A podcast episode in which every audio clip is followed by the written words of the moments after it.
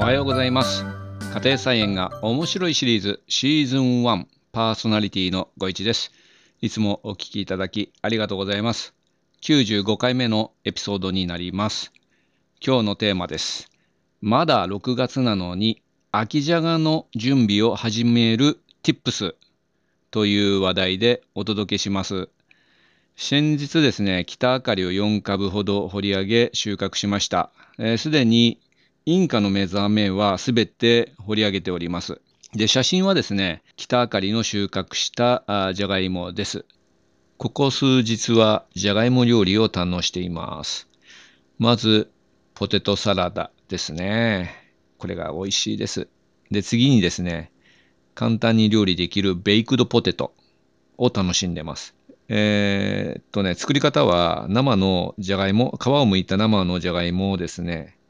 えー、いわゆるフライドポテトみたいななんか長っぽい、え、形に切りまして、それをレンジで500ワットでだいたい3分4分ぐらいですね、一回チンして柔らかくして、それをね、えー、オリーブオイルで炒めて食べるような感じ。えっ、ー、と、収穫してあった、まあ、お隣さんにもらったやつなんですけど、ニンニクもですね、入れて、一緒に、えー、丸ごとですね、一辺っていうんですか、炒めて、昨日は塩で、岩塩で食べて、今日はマヨネーズで食べました。めちゃくちゃうまいです。話が脱線してしまいました。話を戻します。この中にですね、小さいじゃがいもがね、何個かあるんですね。で、この小さいじゃがいもは、あの、ネットニュースによるとですね、食中毒になりやすいという情報もありましてですね、あと、まあ、調理がね、非常にしにくいというのもあってですね、秋用の種芋にしようかなと思っております。緑化して芽が出ているじゃがいもをですね、よくなんか学校の給食とかでなんか調理して食中毒になったというニュースをね、時々聞くんですけども、えー、芽はね、絶対食べたらダメだっていうことで、知らない人がやっぱりいるのかなということで、しかも調理をする人は、やっぱりね、気をつけなきゃいけないですよね、この食中毒には。で、あれ、煮たり焼いたりしても、あの成分があの残るそうで、ちょっと僕はなったことないのでわからないんですけど、まあ、とにかくじゃがいもの芽は毒があるので要注意なんですけども、えー、っと実際あの植え付けるときにはですね芽が出てた方がいいので家庭菜園とかやってる人はですねああ早く芽が出てほしいなみたいな感じでですね、えー、真逆のことを考えてたりします。それで、えー、と話戻しまして、いずれにせよ小さいじゃがいもはですね、秋用のですね、種芋として取っておきます。まあ、あの、食べるやつとその小さいやつをですね、選別したら、まあ、できればもう土のままですね、よく乾かしておいて、洗わずにですね、で、秋じゃがの種で、えー、まあ、保存しておくということになります。で、保存方法なんですけども、梅雨時からですね、夏にかけてはやはりあの湿度が高くて暑いじゃないですか。で、まあ、僕の場合はネットに入れて、できるだけ涼しい日陰、できればですね、もう暗室に、えー、入れちゃいます。小屋の中とかってありますよね、あの収納の小屋。ああいうところは基本的には暗室なので、そういうところで密室になっちゃうと風通し悪いんで、なかなかそこら辺が難しいんですけども、まあ、腐らない程度でま干しておくということですね。なかなかここら辺は難しいかもわかんないと思います。僕もよく腐らしてしまいます。で、北あかりなんですけど、休眠時間が長いので、えー、本来であればですね、えー、ホームセンターでよく売っている出島。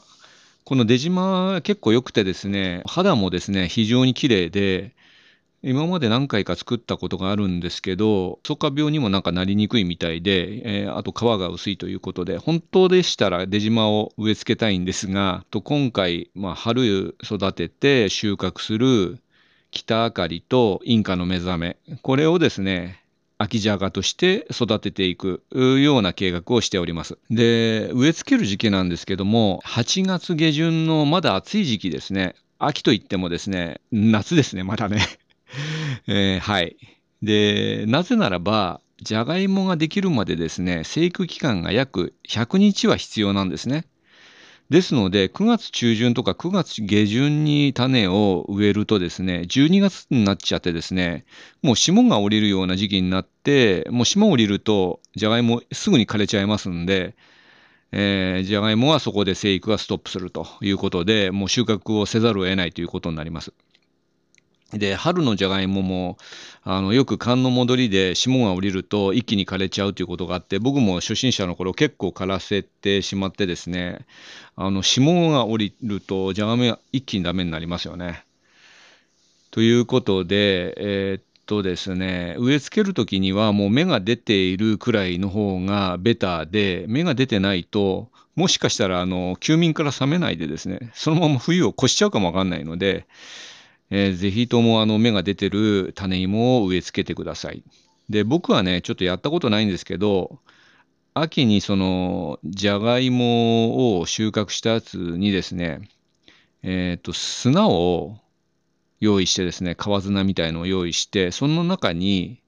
芋を入れておいて、ちょっと湿らせておいて芽出しする方法というのがあるそうです。で、興味あればトライしてみてください。あの、保証はしません。すいません。僕もやったことないんで。で、あともう一つやったことがなくて、えっ、ー、と、植え付け2週間くらい前に、え冷蔵庫の野菜室に入れておきます。冷蔵庫の野菜室が5度ぐらいということなので、ここで保存して、休眠をですね、リセットするということで、強制的に休眠から目覚めさせる方法もあるそうです。で、その休眠、休眠と言ってますが、あの芋によって違う休眠期間がありましてですね、ちなみにインカの目覚めの休眠期間は、だいたい28日ということで、短いんですね。で、北あかりはなんと107日ほどと言われており、100日を超えてしまうので、えー、計算するとですね、北あかりを6月中旬に収穫するじゃないですか。そうすると、えー、8月時点ではですね、8月末とか9月の頭時点では、えー、収穫してからまだ70日ぐらいしか経ってないので、100日からですね、えー、するとですね、あと30日足りないということで、もしかしたら休眠から冷めてないので失敗する可能性があります。ですので、えー、休眠の期間から考えると、インカの目覚めの方が確率が高いということになります。で、種まきをすることは、する頃、先ほど申し上げたようにですね、8月下旬から9月の頭ということで、まだまだ暑くて、えー、この時期はもうやはりですね、えー、蒸し暑いんで腐る可能性があります。で、植え付けた後、高温でその腐敗する、腐ってしまうことを防止するために、まあ、僕の考えとしてはマルチをしないで植え付けたいなということと、あと、藁があればですね、えー、その藁を土の上にかけておきたいと思います。で、プラス、遮光ネットをかけて、直射日光がもう土に当たらないようにしてですね、高温になるのを防ぎます。芋はですね、30度を超えてくると生育が止まると言われているので、えー、あと腐らないようにするということで、まあそこら辺の温度管理ですね。まあここが結構難しいかなと思います。で、腐ることも想定してですね、えー、若干密に、春の種まきより密に種まきしておきます。そうすると何個か腐ってもですね、確率的に生き残るのがあればですね、えー、秋に収穫する、できる苗が育つということになります。で、植え付けてからまあ1ヶ月も経ってですね、発芽率が極端に悪かったらですね、もうその年はですね、諦めるということで、えー、もうその畝はね、あの、一回崩して違う野菜にスイッチしてもいいのかなと思います。それで、まあ収穫するときはですね、えー、もう霜が降りるまでずっと育て続けて、霜が降りたら必ず枯れますので、そしたらもう収穫するということで、もしかしたら芋は小さいかもわからないですけども、それで収穫して、えー、料理して食べるということになります。ですので、春のじゃがいもよりですね、確実にあの収穫量が少ないと思いますので、えー、あんまり期待しないで育てた方がいいのかなと思います。とはいえですね、やはりあの新鮮なじゃがいもがまた食べることができるということで、やはりですね、えー、美味しいじゃがいもを、小さくても美味しいじゃがいもをね、えー、秋、冬、もう冬ですね、その頃ね、12月頃は もう冬ですよね、に食べることができるので、